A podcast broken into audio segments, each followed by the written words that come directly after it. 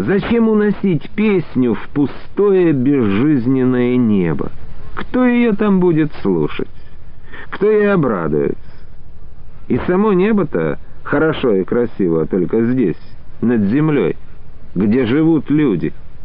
А выше оно черное и холодное. Подумал и смутился. Что это я? Мысли какие-то, как у девчушки. Василий закончил Новосибирский сельскохозяйственный институт. В чемоданчике у него лежал только что полученный диплом агронома. Год он проучился заочно, работая одновременно редактором газеты соседнего с Шантарским района, а потом перевелся на стационар. Учеба в институте, что и говорить, ему удалась нелегко. То, что его сокурсники, молоденькие девчонки и пареньки усваивали шутя, ему приходилось иногда прямо-таки вдалбливать себе в голову. Над ним случалось посмеивались и подшучивали, но он, не обижаясь, корпел и корпел над книгами. Как бы там ни было, институт он закончил не хуже других.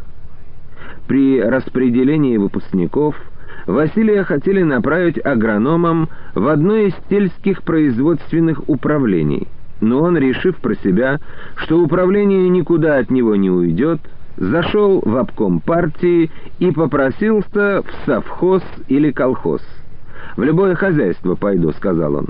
Но с особым энтузиазмом пошел бы в шантарский колхоз «Красный партизан». В последнее время там председателем мой отец — «В красный партизан?» — медленно проговорил заведующий сельхозотделом обкома партии. «А ведь это будет правильнее. Вам намного интереснее. Хозяйство это вы знаете. До учебы в институте, я помню, уполномоченным там не раз бывали». «Не раз», — усмехнулся Василий. «Из года в год там держал меня Полипов, бывший секретарь Шантарского райкома партии. Да-да». А что, Василий Поликарпович, если несколько по-иному сделать? Если не агрономом, а председателем колхоза мы тебя порекомендуем туда, Поликарп Матвеевич просит освободить его, и мы понимаем, были бы еще силы у него, не попросил бы. Да вы, конечно, это и сами знаете. Как, а? Мы поговорим с шантарским райкомом партии. Я думаю, райком не будет возражать.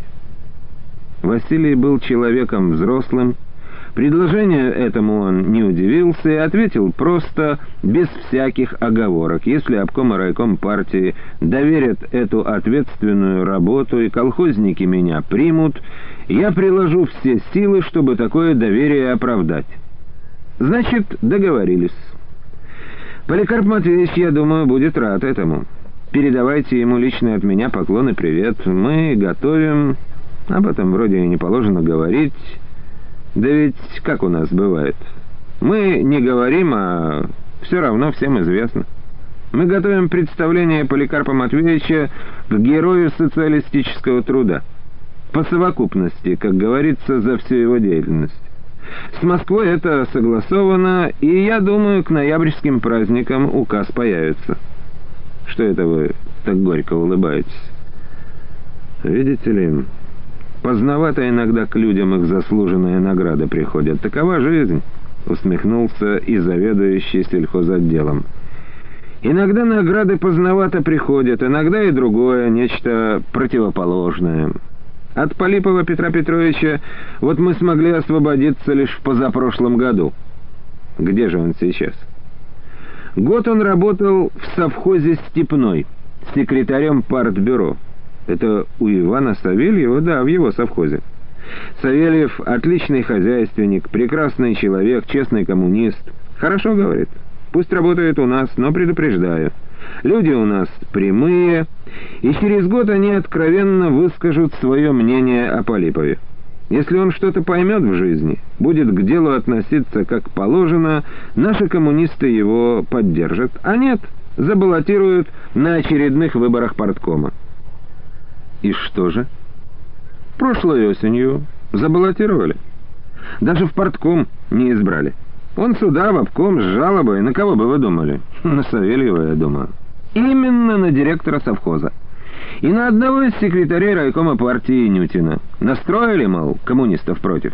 Но мы-то знаем, что это не так. Что же с ним делать? На пенсии жить не хочет, я, говорит, коммунист с дореволюционным стажем. И по анкете оно так. И силы, толкуют нам, несмотря на возраст, еще имеются. Выбирай, решили мы, любое другое хозяйство. Мы еще раз тебя поддержим. И он выбрал, что думаете? Совхоз Первомайской, там директором Малыгин, что женат на бывшей жене Полипова. Интересно, да. Удобно вам это будет, спрашиваем. Малыгин отвечает, человек порядочный, государственный, а для коммунистов главное порученное партией дело, а не личные отношения и бытовые противоречия. Бытовые противоречия. Так он выразился. Малыгин, я помню, слишком исполнительный был. В рот Полипову все время глядел. Я понимаю, о чем вы говорите. Но видите ли, Василий Поликарпович, Малыгин не скажу, что из передовых директоров. Но жизнь идет, чему-то учит тех, кто хочет или может научиться. Медленно научит она и Малыгина. Мы этому радуемся. В общем, позвонил я в Шантару, попросил райком порекомендовать коммунистам Первомайского избрать Полипова секретарем парткома. Да, кажется, и там у него не клеится. Перебирая в памяти весь этот разговор в обкоме партии, Василий Кружилин шел по луговой тропинке. Вспомнил и сегодняшний утренний разговор с Николаем Инютиным в Шантарском райкоме партии. «О!» — воскликнул восторженно Николай Кирьянович, которого, несмотря на его 35 или 36 лет, по имени-отчеству называли лишь в официальной обстановке. А так просто Николай или и того проще, Коля — да это ж так здорово, что ты в этот колхоз. Это мой любимый колхоз. У тебя не должно быть любимчиков, сказал Василий. Это так, вздохнул Николай. Да ведь у каждого человека есть крупные недостатки. И он смущенно потер свой горбатый нос. Но я с ними борюсь. И жена моя, Дарья Ивановна, все мои недостатки постоянно угнетает, как полевые сорняки. Ну ладно, Вась. Значит так, ты когда в колхоз поедешь? Да я думаю, в день собрания и приеду. Ты что, ты что, Василий Поликарпович? Инютин сделал круглые глаза. Нет, это будет непорядок. Человек ты для михайловцев не с ветра, это понятно. За годы редакторства со всеми перезнакомился. На каникулах в Михайловку каждый год к отцу приезжал. Это так, тебя знают. Но являться в колхоз гостем одно, а хозяином другое. Являться туда за несколько часов до избрания председателем — это нечестно. Так я говорю? Пожалуй, что так. Именно. Поэтому поезжай сегодня же. Пусть колхозники обо всем узнают заранее. Пусть не спеша обсудят и решат. А за пару дней до собрания я туда приеду. Ничего, Вась. Все будет хорошо. Дать тебе машину? Спасибо. Я сойду на первом полустанке, а там пешком. Далеко ж. А я хочу пройтись, как помещик» по будущим своим владениям. Помещик!» — расхохотался весело Инютин. «Ну давай, помещик. Чем больше будешь ты о людях заботиться, чем больше зерна, мяса, молока и разного прочего давать государству, тем сильнее народ тебя поддерживать будет. Это ж здорово быть таким помещиком, а?» «Здорово», — согласился Василий с улыбкой, — «и это радостное чувство, вызванное утренним разговором с Инютиным, все жило в нем». Тогда в обкоме завсельхозотделом, прощаясь, сказал, «Работать с Инютиным тебе будет легко и радостно. Вокруг него скучных будней не бывает, а словно одни праздники». И кажется, это так. Василий хорошо знал эти места. Шагал то дорогой, то напрямик через луга и пастбища, огибая перелески, то едва приметными тропинками. Он шагал несколько часов, иногда присаживался, не столько отдохнуть, сколько посидеть и подумать о своем, о семье, оставшейся пока в Новосибирске. Он женился на последнем курсе и к осени ждал сына или дочь. Устроится вот со всеми делами. Съездит за женой. Пусть она родит ребенка здесь. Вспоминал он об отце, которым всегда гордился, и который прожил нелегкую, но честную и полезную для людей жизнь. Размышлял о том, что и ему свою жизнь надо прожить не хуже, что ему предстоит наверстать многое упущенное из-за кошмарных лет фашистской неволи. Женился он не на Лёльке Станиславской, на другой. Где она, Лёлька? Та красивая и пылкая полячка, о которой он часто вспоминал в фашистских лагерях, о которой много думал и после войны. Жива ли? А если жива, где и как ее найти? Перемышль, в котором она жила до войны, отошел к Польше. Там она осталась или переехала в какой-то город Советского Союза, незамужняя еще или давно вышла замуж. Сперва он хотел съездить в Польшу, чтобы как-то попытаться найти ее следы и все выяснить. Но сделать это было не так-то просто в его положении. А потом постепенно, такова жизнь, черты ее в памяти стали тускнеть, он вспоминал ее все реже и реже, Война и все то, что она принесла с собой, разлучила и разъединила их навсегда. По-прежнему пели, звенели над ним жаворонки. Когда до центральной усадьбы красного партизана оставалось километра три, впереди на дороге показался человек на велосипеде. Когда тот поравнялся, Василий посторонился, чтобы дать дорогу. Но велосипедист неожиданно затормозил и слез с машины. Кружилин? Василий? Вот встреча. Не узнаешь, что ли? Узнать Петра Петровича Полипова, бывшего секретаря райкома партии, было действительно нелегко. На Василия Кружилина смотрел глубоко ввалившимися тревожными глазами усталый, сгорбившийся, давно не бритый старик. Измятый потертый пиджак, выгоревшая на солнце фуражка, стоптанные запыленные сапоги. Многие теперь не узнают Полипова. С горькой усмешкой промолвил бывший секретарь райкома и Кружилину стало неприятно, хотя он и не мог определить от чего. «Зачем так?» — сказал он. «Я очень рад. Здравствуй, Петр Петрович». «Здравствуй», — сказал Ипполипов, но нехотя, видимо, уже жалея, что остановился. И действительно, ни тому, ни другому говорить было, в общем, не о чем. Оба понимали это и неловко топтались друг против друга. Полипов поглядел на свой велосипед, не перебросить ли ногу через седло, да и поехать своей дорогой. Ну как, у Кружилина чуть не вырвалось далее «Живешь, Петр Петрович».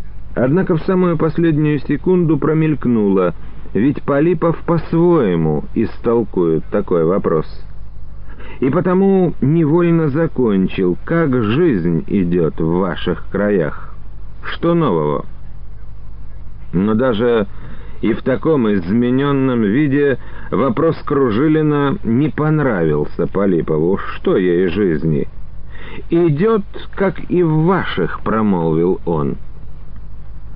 Полипов особенно-то не выделял последние слова, как и в ваших, но все равно Кружилин обратил на них внимание — И опять ему стало неприятно. Вероятно, потому, что при этих словах по губам Полипова пробежала кисловатая усмешка. Впрочем, он тут же ее согнал и спросил, «Ты, кажется, отучился?» «Как же пользовался слухом? Не пойму только, от чего журналистики-то изменил?» «Да пока вроде бы отучился, Петр Петрович. Теперь снова сюда, на работу, в свой район». Кружилин достал папиросы. «Да присядем, что ли? Возьми вот плащ. Ничего, я привык без подстилки», — сказал Полипов, опускаясь на обочину. Кружилину показалось, что сухие запыленные губы Полипова и на этот раз скривила усмешкой. И, взглянув на него, он даже ощутил недоумение. Усмешки не было. Кружилин присел на свой чемоданчик и спросил, чтобы что-то спросить. «Куда же ты путь держишь, Петр Петрович?» «Держу». «Да, кажется, прочь из района держу!» — вдруг со злостью выкрикнул Полипов. «Как это прочь? Выгоняет, что ли, тебя кто?» Полипов странно поглядел на Кружилина, точно заподозрив его в каком-то обмане, и Василий понял, наконец, отчего ему были неприятны усмешки Полипова. Сейчас, без усмешки, эта подозрительность проступала особенно отчетливо. Выходило, он маскировал ее усмешками. На этот раз пока не успели из совхоза выгнать. В совхозе Первомайской я сейчас, секретарем порткома. Но сам ухожу. Почему? э, Только махнул рукой Полипов. Некоторое время оба сидели молча. Дым от папиросы Кружилина долго висел над ними в теплом воздухе, рассасывался нехотя. Летняя гроза в этот день все ходила и ходила где-то неподалеку, за горизонтом. Оттуда временами доносились редкие невнятные раскаты грома, обессиленные расстоянием. Полипов сидел на краю дороги неуклюже, сгорбившись, уперев локти в колени широко расставленных ног. Время от времени он мотал головой и сплебывал на землю полно. «Да уж Полипов ли это?» — подумал Кружилин, невольно сравнивая его с тем Полиповым, которого когда-то знал.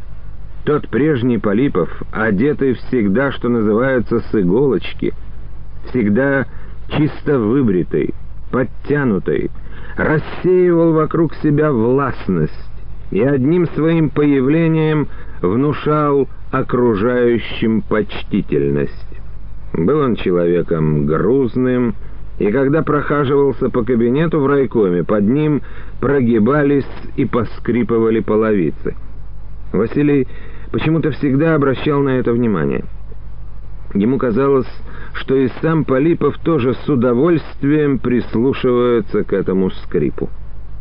Если что и осталось сейчас в Полипове от прежнего облика — то это не застегнутый, широко распахнутый ворот рубахи, и, будучи секретарем райкома, он редко носил галстуки, как бы подчеркивая этой деталью в безупречной одежде свою простоту и демократичность. Жара палила и палила, чудилась где-то там, в луговых глубинах, была раскаленная банная каменка невероятных размеров. И на нее кто-то лил и лил целые речки воды. Пар растекался во все стороны, доставал до проселка, окатывал Кружилина с Полиповым тяжелыми горячими волнами. «Не сработаю с Малыгиным, потому я решил уйти от него», — сказал Полипов. На чистых парах, что ли, не сошлись? Я слышал, Малыгин завел их тоже. Понял, что нельзя без них. Злой ты, оказывается, — с желчью произнес Полипов. Злопамятный. Почему это большинство людей злопамятны? Ты думаешь, большинство? На этот вопрос Полипов не ответил. «Не знаю, Петр Петрович, злопамятный я или нет», — продолжал Кружилин, но твои не столь уж давние рассуждения о доморощенных демагогах, об идейно незрелых людях, которые не видят, что наши колхозники и рабочие творят чудеса, а только кричат, что мы не умеем хозяйствовать, я, видно, никогда не забуду. Полипов потрогал велосипедное колесо, проверяя, хорошо ли оно накачано. «Да, конечно, мы с тобой не очень дружно жили», — сказал он, особенно после этого разговора. «Но слова что? Главное не слова, а дела. Признайся». Зло на меня ты держишь не за эти слова, а за то, что я потребовал убрать тебя из района. Нет, что ли?» И в голосе Полипова явственно прозвучали даже торжествующие нотки. Окружилин глядел, глядел на него во все глаза, все более удивляясь. Полипов истинный, настоящий, как ему показалось, Полипов только сейчас, после своего последнего вопроса, предстал вдруг перед ним в истинном свете. Да ведь он же, несмотря на свой возраст, непроходимо глуп. — думал Кружилин. «Как я раньше этого не замечал!» «Ну, так что ж ты молчишь? Отвечай!» — тем же голосом произнес Полипов. «И как другие не замечали!» — продолжал невесело размышлять Василий. «Хотя, почему не замечали?» Секретарей райкома партии убрали. Из совхоза Степного от Савельева тоже — а от Малыгина теперь сам бежит, даже от Малыгина.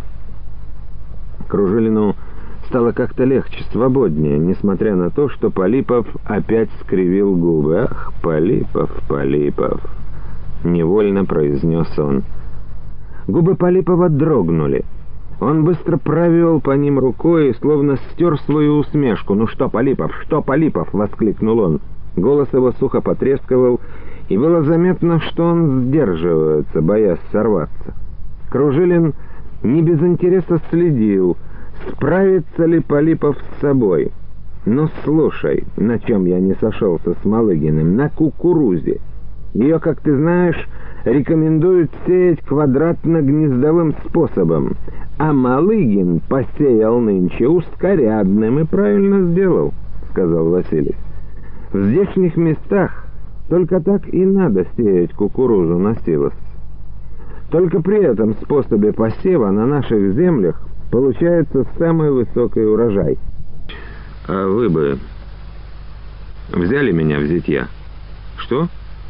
Не понял даже Олейников сперва. А что? Ты... Яков поднялся. Это ты о Больке? У вас одна дочь. «У ней же ребенок, да?» — усмехнулся Григорий. «А я и не знал». Олейников постоял две-три секунды, и будто теперь только до него дошло, удивленно присвистнул. «Ты и с Олькой говорил об этом, нет?» «С вами вот только насмелился. С вами как-то проще, товарищ майор». И в это время на дальнем конце стадолы резко щелкнул выстрел — Звук его еще не замолк, казалось, а Олейников, вскричав «Вот они!», сорвал со стены автомат, побежал к выходу. Следом за ним с пулеметом ринулся Еременко. Выскочив, они на мгновение увидели в лунном свете следующую картину. На дальнем конце стадолы, на самом краю крыши, стоял на одном колене чекист, и беспрерывно стрелял в кучу бегущих от речки людей из пистолета. В него тоже полили из пистолетов и автоматов, но чекист стоял неуязвимым.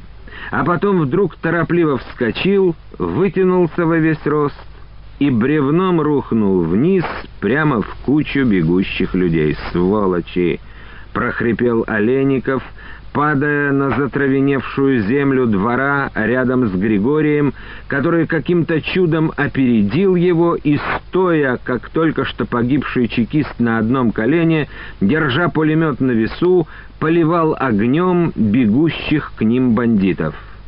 Они же вдоль речки незаметно подобрались.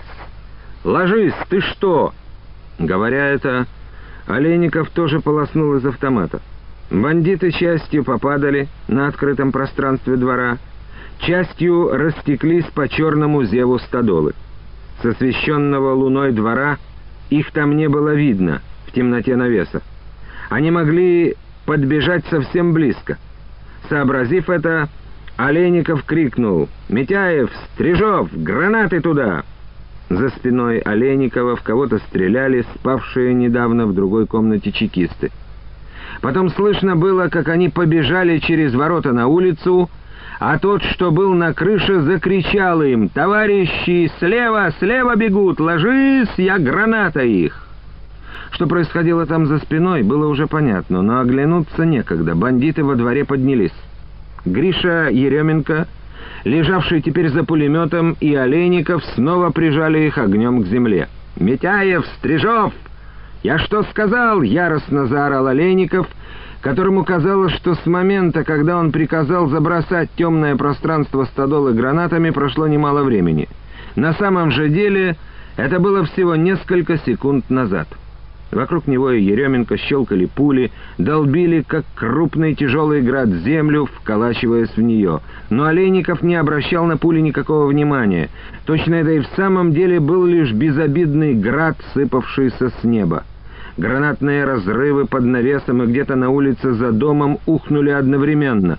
И сквозь их грохот чекист с крыши прокричал «Товарищ майор, они нас окружили, справа и слева, и от речки еще много!» Прокричал и захлебнулся, покатился по гладкой соломенной крыше, тяжелым мешком упал на землю. Олейников и без этого понимал, что они окружены, и понимал, как это произошло. Лаптем Валентика не накроешь. Он сообразил, что чекисты возьмут под наблюдение все возможные подходы к хутору и провел или приказал провести своих людей речкой. Бурливая, она к тому же заглушала все звуки. Одни бандиты выбрались на берег, не доходя до дома, в котором Олейников укрылся со своими людьми, огородами вышли на единственную улицу хутора. Другие ринулись во двор, поравнявшись с домом, остальные миновали его и тоже огородами, спускавшимися к речке, выбежали на улицу, когда уже начался бой — и таким образом дом был окружен. От мысли, что он не учел единственную возможность незаметно подобраться к дому и стремительно окружить его, и что этим его единственным просчетом воспользовался Валентик, Олейников в бессильной ярости застонал.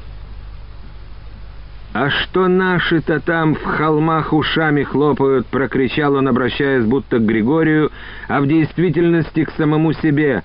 «Как они-то не видели, прошлепали? Не знаю». «Что теперь?» — почему-то заикаясь, прохрипел Григорий и заколотил из пулемета, потому что опять с ревом поднялись бандиты. Их было больше, чем прежде.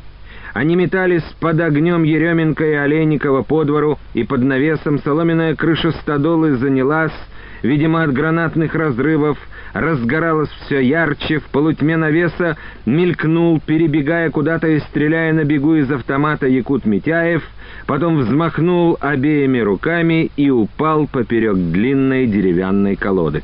За спиной на улице, судя по треску выстрелов, Справа и слева от дома чекисты сдерживали наседающих бандеровцев. Сдержат или нет, было неизвестно. А здесь во дворе их не сдержать, это было уже ясно. Бандитов слишком много, а их осталось лишь трое. Олейников, Еременко да Стрижов. «Отходим, Григорий!» — прохрипел Яков. «Стрижов, давай на улицу! Еременко, ты слышишь?» «Слышу!» — с трудом выдавил Григорий, — Оторвав от земли голову, Олейников до этого на него не смотрел, а тут глянул, вся левая сторона лица Григория и плечо были залиты кровью. Кровь струйкой сочилась из раны в голове чуть повыше виска. Вот в свете горящего навеса она казалась густой и черной. «Я слышу!» И он уронил голову, ткнулся ею в пожухлую траву, тоже залитую его кровью. «Григорий!» Олейников, теперь не обращая внимания на залегших совсем неподалеку бандитов, по которым стрелял один лишь Стрижов, схватил Еременко за плечи, приподнял, яростно затряс. «Гриша! Гриша!» Голова его тяжело моталась, глаза были открытыми и мертвыми. Воспользовавшись этими мгновениями, ауновцы поднялись снова.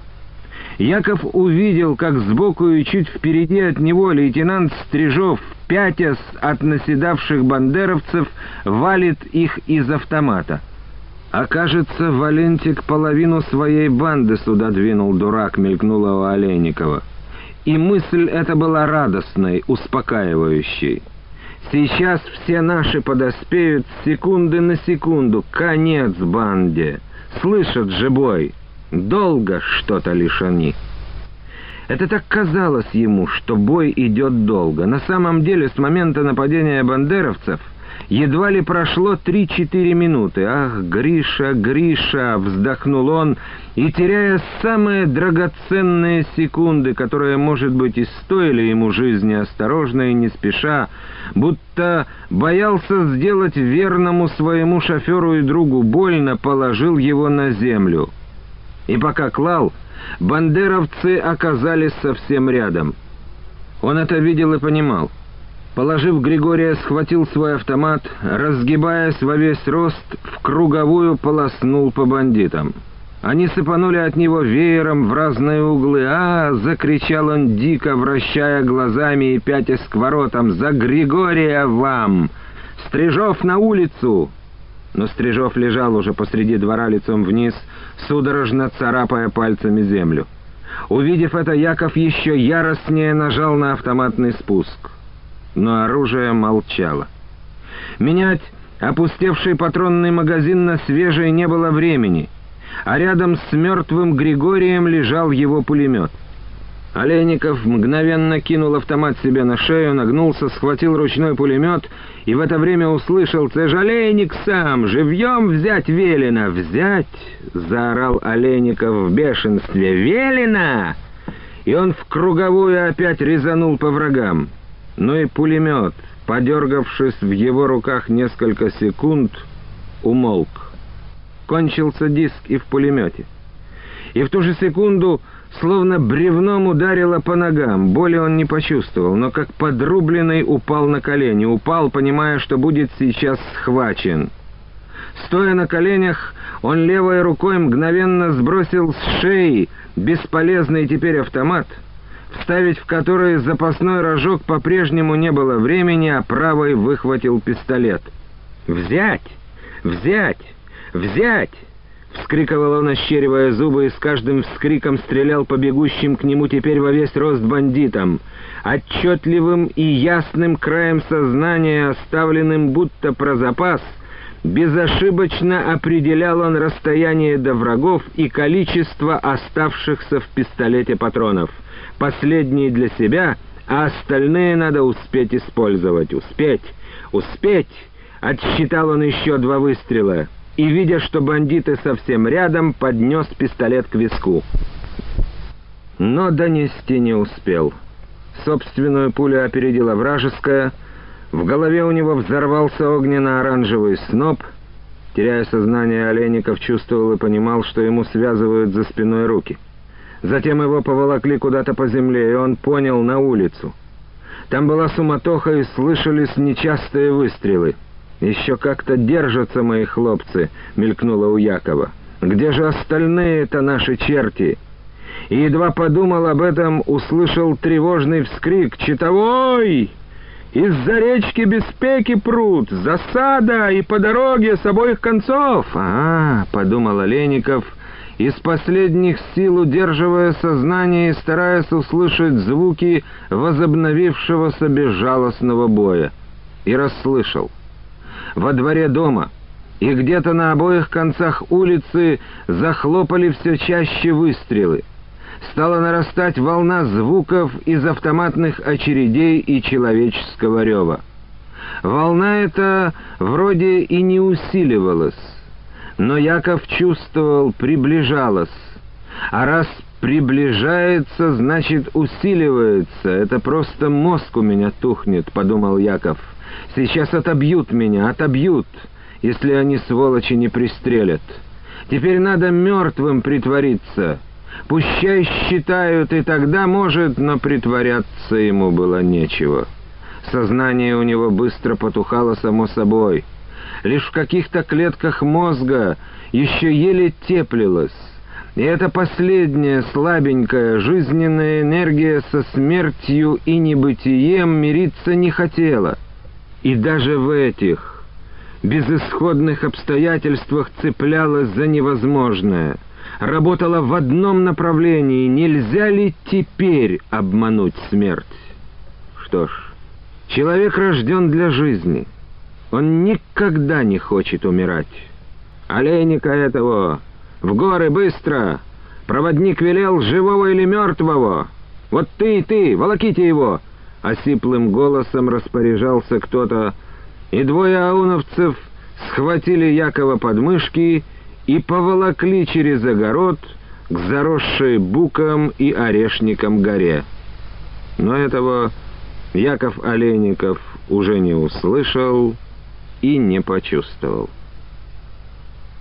Очнулся он на другой день, лежа возле какого-то забора из прутьев. Открыл глаза, посмотрел в белесое небо, где плавало уже не жаркое солнце. Голова и половина лица его были в засохшей крови. Он увидел горные хребтины, залитые голубым туманом.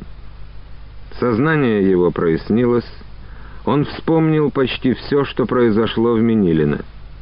Не мог лишь сообразить, когда это было, вчера, позавчера, неделю назад, и где он, у бандитов или у своих.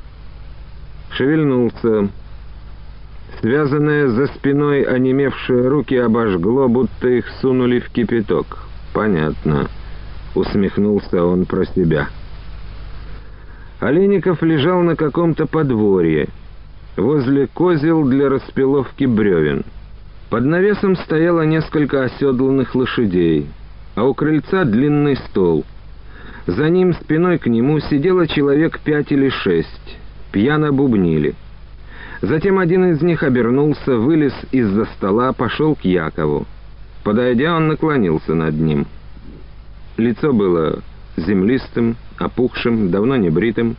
На распахнутой груди синела зловещая наколка, трезубец, эмблема бандеровцев. Но Олейников посмотрел на нее равнодушно и теперь усмехнулся вслух. «Понятно?» «Нет, друже, ничего тебе пока не понятно», — блеснул прокуренными зубами Ауновец. Обернулся к столу, крикнул «Проводник!» Он очухался очень хорошо. Донесся от стола спокойный голос. «Привязывайте и гоните народ на улицу». Олейников не понял, что это означает «привязывайте». Но что жить ему осталось считанные минуты, это понял. Голос принадлежал Валентику. Яков этот голос узнал сразу. Сознание близкой смерти — его не испугало. Он только подумал, «Олька, Олька, зря я взял сюда Гришу. Зря». Но спустя секунду думал уже о другом. Удастся ли до конца его замысел? Уничтожили банду или нет? Двое бандеровцев, подойдя молча, схватили его за плечи и за ноги. Перебитые пулями ноги почему-то были бесчувственны, и боли в голове он не почувствовал а связанные за спиной руки снова обдало огнем. Якова как бревно положили на козлы лицом вверх и стали прикручивать. Понятно. Еще раз усмехнулся он, прикрыв глаза. Хотят запороть принародно плетьми. Забить насмерть.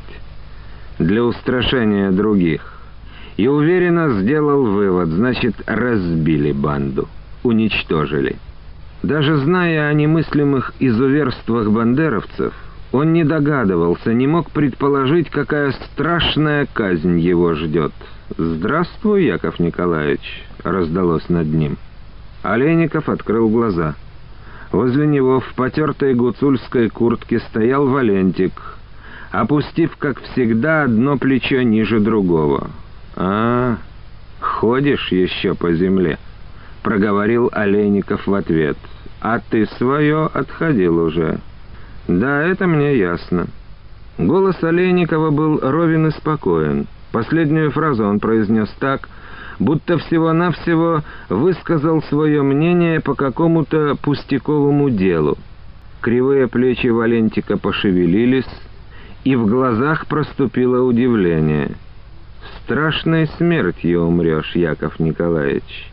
Мы тебя пилой распилим, как бревно». Олейников, привязанный к козлам, лежал неподвижно, не пошевелил даже головой.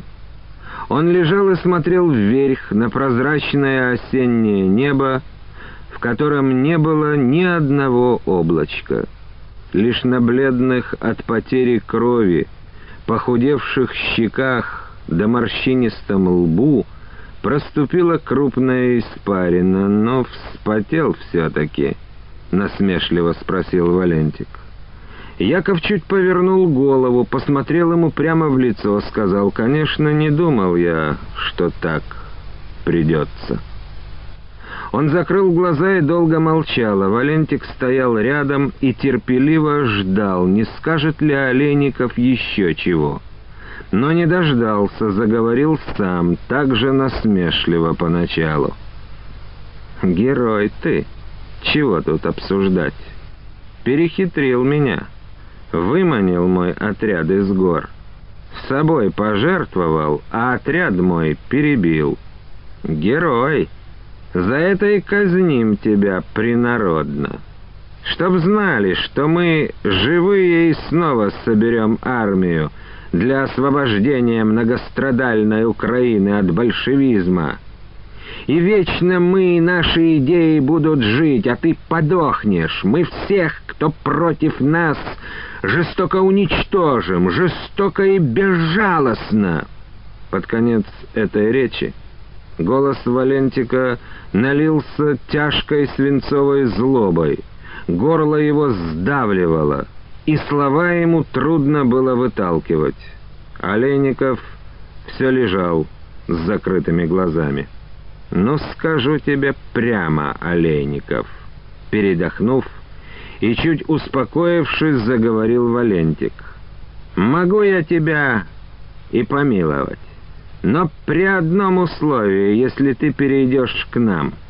Жизнь, в конце концов, у тебя, как у каждого, одна. Так что ты уж решай сам за свою жизнь». Яков, еще помедлив, разомкнул ресницы, опять долго смотрел вверх, в беспредельное небо. «Ну?» — спросил Валентик. «Раны у тебя пустяковые, а лекари у нас добрые. Отряд идеи». Пошевелил Олейников сухими губами, взглянул на Валентика. «Банда у тебя была, а не отряд, а идеи ваши». За забором на улице уже слышалась суматоха, голоса, Туда сгоняли народ. Вы пытаетесь запугать людей». Олейников еле заметно кивнул в сторону ворот. «С помощью страха и ужаса вдолбить людям хотите свои идеи. И сами понимаете, что это бесполезно, ничего вам не удастся. Это твой ответ, значит?» Один умный человек мне объяснял когда-то, что добро и зло извечно стоят друг против друга. Это великое противостояние, говорил он, и между светом и тьмой, истиной и несправедливостью, добром и злом идет постоянная борьба, страшная, беспощадная, безжалостная. Не очень как-то тогда и дошли до меня эти слова — Обычная и общая, мол, философия. Но постепенно стал понимать и понял, в конце концов, необычная и не общая. Словно прозрел я и увидел, борьба эта между добром и злом идет постоянная во всех формах, большей частью скрытых. А с лета 41-го началось в открытую, в рукопашную. Началась война непростая. не просто очередная война. Не просто одна фашистская Германия воюет с нами. Все мировые силы зла и тьмы решили, что пришел их час, и бросили в бой, обрушили на нас всю свою мощь. И ты, Валентик, один из зловещих солдат этой злобной и мрачной силы. Но рано или поздно всей вашей силе всем вам придет конец.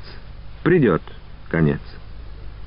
Валентик слушал все это, казалось, с интересом.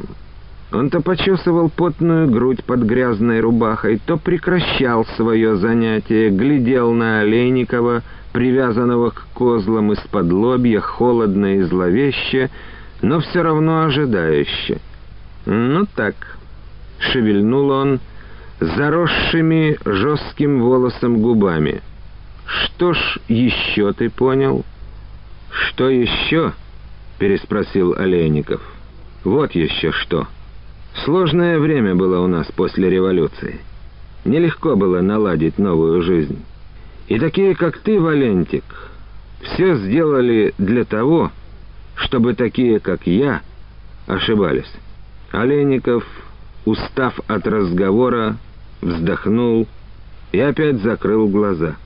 Валентик стоял неподвижно, будто осмысливая последние слова Олейникова. Затем зябко повел плечами, раздраженно поглядел в сторону забора, за которым усиливались голоса, слышалась ругань и женский плач. Люди знали, на какое зрелище их сгоняют. Кто-то из его подчиненных, конечно, не утерпел, проговорился. Валентик представил, как женщины хватают детишек и прячутся в темные углы, а их там разыскивают, вытаскивают и гонят на площадь посреди хутора. Представил и скривился. В груди его стала копиться ярость но сам чувствовал, ярость эта прибавляется в груди не столько от криков и плача за забором, сколько от последних слов Олейникова. «Больше ничего не скажешь, Олейников?» Выдавил он сквозь зубы. «Торопись! Последние минуты живешь!» И услышал в ответ. «Ошибки были у меня, Валентик. Были. Но больше я не повторил бы их никогда.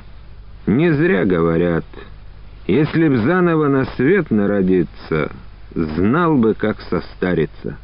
Яков Олейников думал не о казни, думал он о своем. На другое утро один из тех бандеровцев, что в Минилино были, явился в Черновице прямо к решетнику. «Садите, — говорит, — в тюрьму. Я больше не могу».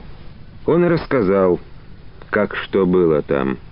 После я ездила, вменили на это, со многими говорила, которых на Хуторскую площадь согнали в тот день. Изменившимся голосом закончила Ольга Константиновна и умолкла. Потрясенные ее рассказом, все сидели недвижимо. Вот, значит, как погиб Яков Николаевич, среди мертвого молчания хрипло произнес Кружилин. И эти слова показались самыми страшными из всех, которые были сегодня произнесены в этом доме. Елена, дочь Наташи, мучительно застонала и бросилась вон из комнаты. Наталья Александровна повернулась ей вслед, а Ирина встала и сказала, «Не беспокойтесь, я сейчас приведу ее». И, ступая осторожно и бесшумно, пошла к дверям, также осторожно, без стука, прикрыла их за собой. Дмитрий во время всего рассказа сидел сгорбившись, смотрел в пол. Когда дверь за Ириной прикрылась, он медленно, с трудом разогнулся жуткое представить. Это уже за пределами человеческого разума. Многое, что делается на земле, за пределами, отозвался Кружилин. Мы сквозь годы идем, как сквозь плети, но идем, потому что знаем, куда и во имя чего. Сквозь годы, как сквозь плети, глухо повторил Дмитрий. Я напишу об этом горькие и тяжкие, может быть, стихи. Пиши. Обязательно. Люди постоянно должны помнить о том, что многое за пределами. Только не надо, чтобы твои стихи были горькими или тяжкими. Пусть они будут просто тревожными, сказал Кружилин. Иван Силантьевич Савельев, окаменело сидевший с краю стола, ничего не сказал. Ирина и Ольга Константиновна прожили в Шантаре еще недели полторы. Побывали они и в Михайловке. Кружилин возил их, как и Зубова, на огневские ключи к Звенигоре, показал брод через Громотуху, по которому переходил когда-то его партизанский отряд. Ольга Константиновна была молчаливой и задумчивой, а Ирина слушала рассказы бывшего командира партизанского отряда восторженно. Последнюю ночь гости ночевали в доме Анны Савельевой. Ольга Константиновна пыталась было отказаться от этого приглашения под предлогом необходимости сборов к отъезду домой, но Ирина решительно сказала, «Мама, на один день задержимся еще. Я хочу стихи Дмитрия послушать». Анна со всем радушием угощала их. Дмитрий читал стихи, Ирина громко одобряла их. Оба они много разговаривали и смеялись. Ольга Константиновна снова и снова рассказывала о Семене. Но рассказывая, она постоянно со страхом думала, а что если Анна догадалась, кто такая Ирина, для чего они приехали сюда? и каждую секунду ждала вопроса, который будет катастрофой, ибо, как бы она ни ответила на него, все станет ясно. Но вопроса такого не последовало. На другой день гости уезжали.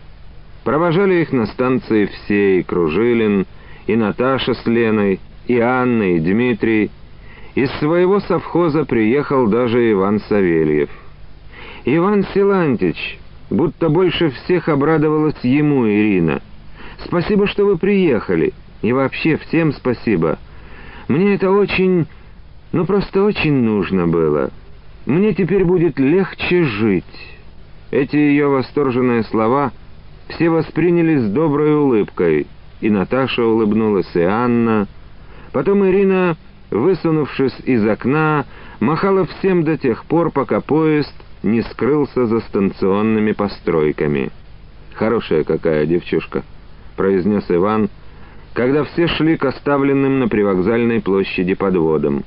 «Не ходит по земле, будто летает над ней. Хорошая», — согласилась и Анна. Они с Иваном чуть приотстали от других, потом Анна вообще остановилась. Все, что она говорила о Семене, правда — я с твоими рассказами сравнивала. Ну вот, кивнул Иван. Анна сделала несколько шагов и снова приостановилась, поглядела в ту сторону, куда скрылся поезд, и вдруг сказала, только у нее и у Леночки одинаковые глаза. Иван чуть шевельнул посидевшими, как и волосы, бровями, Мало ли людей на земле с одинаковыми глазами? Анна все смотрела в ту сторону, куда ушел поезд, точно ожидая, что он вернется. Потом произнесла в полголоса «Да, это-то так». И они пошли дальше. Горькие, тяжелые или тревожные, как рекомендовал Кружилин, стихи — у Дмитрия не писались. И никакие не писались.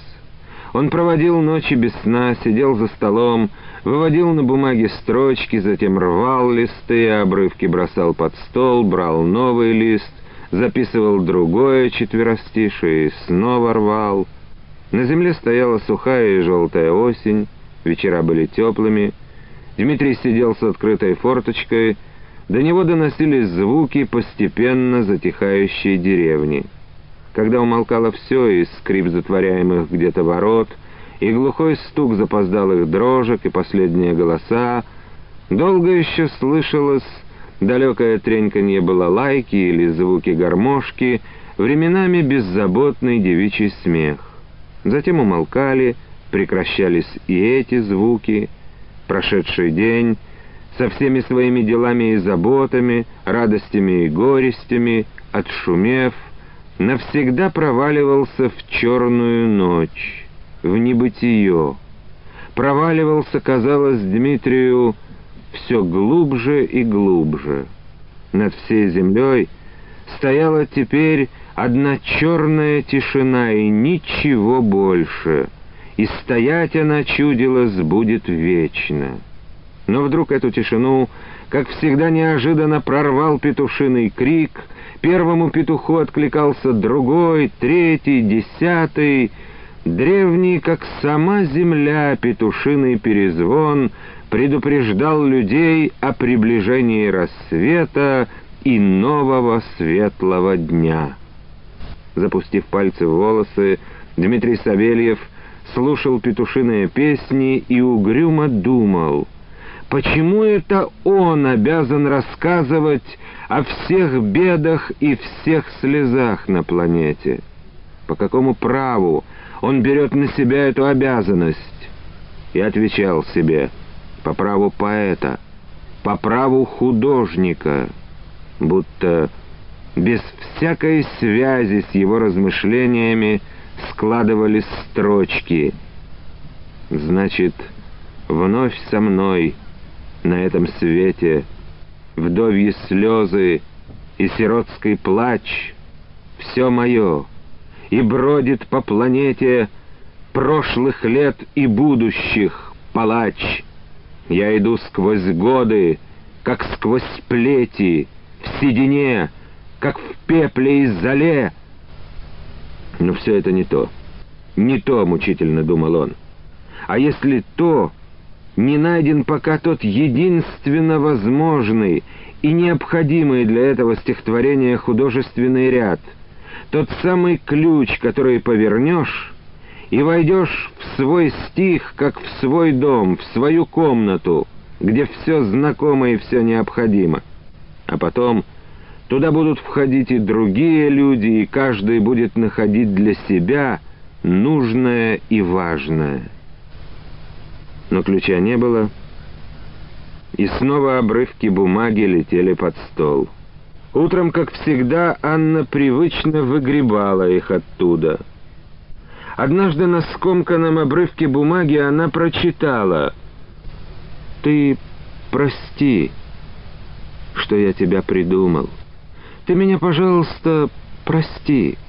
Ни весной, ни осенью угрюмой, Видно, не найти к тебе пути. Анна вздохнула, разгладила бумажный обрывок и зачем-то положила в карман фартука.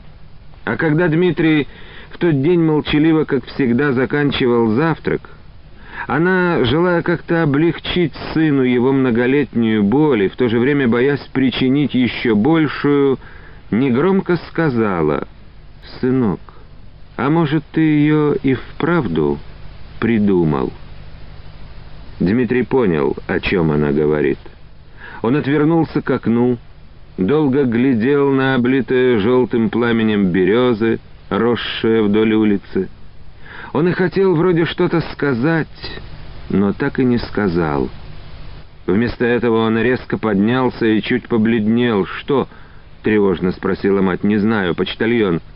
Анна глянула в окно увидела идущую по двору почтальоншу с сумкой. Сумка, как обычно, висела у нее за спиной, а в руке она держала конверт. «От Андрюшеньки с Раей», — сказала Анна спокойно и уверенно, потому что больше ни от кого писем не получала, сказала и вышла навстречу почтальонше. И через какие-то секунды оттуда из-за дверей закричала испуганно и торопливо «Сынок, Дима!» И тут же Отмахнув дверь, появилась в комнате, растерянная и сметенная. «Сынок, и протянула ему конверт. «От нее, из Винницы». Анна положила письмо на стол, затем качнулась к сыну, припала к его груди и зарыдала, как от неизбывного горя. Дмитрий одной рукой поддерживал мать, другой поглаживал по ее плечу. Конверт голубым пятном выделялся на столе и резал Дмитрию глаза. Успокоившись, Анна проговорила, «Только сейчас, сынок, я поняла твою любовь. Только сейчас вот, до конца, и какой ты сам. Ну, читай». «Не могу, мама», — проговорил он еле слышно. «Дурачок, это хорошее письмо. Я материнским чутьем чувствую. Иначе бы Зачем она стала его писать? Через столько-то лет. Зачем? Вот потому и страшно. Они еще помолчали. А потом она сказала, тогда я сама. Она хотела взять письмо, протянула к нему руку. «Мама!» — вскричал он умоляюще, опередил ее, схватил конверт. «Не надо!» Конверт сжег ему пальцы. «Не надо!» — повторил он. Шагнул к вешалке, сорвал пиджак, надел его — Письмо положил во внутренний карман, взял свою походную палку, стоявшую в углу, и торопливо вышел из дома. Небо над землей было распахнуто во всю ширь. Теплый осенний день только разгорался. Выйдя на крыльцо, Дмитрий оглядел все небо от края до края и будто впервые изумился его беспредельности и он ощутил в себе желание идти, идти куда-то в эту беспредельность и нести туда свое необыкновенное чувство. Пройдя всю улицу до конца, Дмитрий зашагал полем к Звени-горе. Поглядывая на ее острые гранитные утесы, он почему-то подумал, что испокон веку они бороздят пространство над землей. Земля вращается, и они бороздят и он, Дмитрий, частица этой земли, вращается вместе с ней. И те девчата, что беспечно хохотали прошедшей ночью за околицей, и петухи, возвестившие приближение рассвета, и те малые птахи-соловьи, которые клюют росу, чтобы промыть горло для своих песен. Эти случайно возникшие мысли заставили его остановиться — он вдруг подумал, как же это он не может дописать то стихотворение о беспредельности жизни и никогда не приходящей человеческой радости, то стихотворение, которое так нравится Лене, дочери его брата, погибшего во имя всей нынешней жизни. Это же до удивления легко и просто. Как там... На чем обрывается? Я слышу, соловьи росу клюют, и солнце поднимается все выше. Дальше не рождалось ни одной строчки, ни одного слова. И теперь, Дмитрий, без всякого усилия, будто слова и строчки он знал давным-давно и лишь забыл на время, мысленно закончил. За сотни верст я в это утро слышу, опять на взгорье петухи поют. За сотни верст идут девчата вновь встречать зарю, что встанет над деревней. О, как у них течет по жилам кровь! Точь в точь, как сок по молодым деревьям. Идет весна — и душу веселя зеркальными играет лемехами, и весело вращается земля с девчатами, с ручьями, с петухами. У Дмитрия были и карандаш, и блокнот, но он ничего не стал записывать, зная, что на этот раз сложившиеся в стихи слова никогда не забудутся. Он только подумал с каким-то радостным удивлением, отмечая про себя, надо же, осень вот, а я о весне. Хотел написать горькие, тяжелые или тревожные стихи, а получились радостные и веселые. Он подумал так, не понимая еще, что причиной этому пришедшее сегодня письмо. Что в нем? Он боялся об этом думать. Боялся, но верил, что в нем его счастье и смысл всей его дальнейшей жизни. Я материнским чутьем чувствую. То и дело всплывали у него в голове недавние слова матери, а чутье матери не обманывает. Дмитрий постоял и пошел дальше.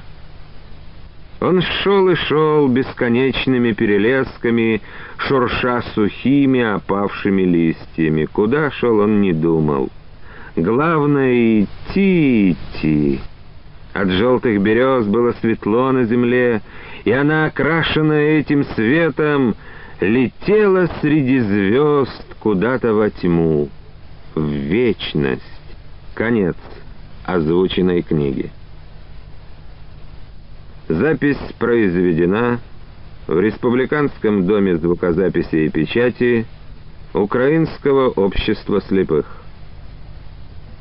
Киев, 1977 год. Читал Алексей Одинец, звукорежиссер Анатолий Качкин.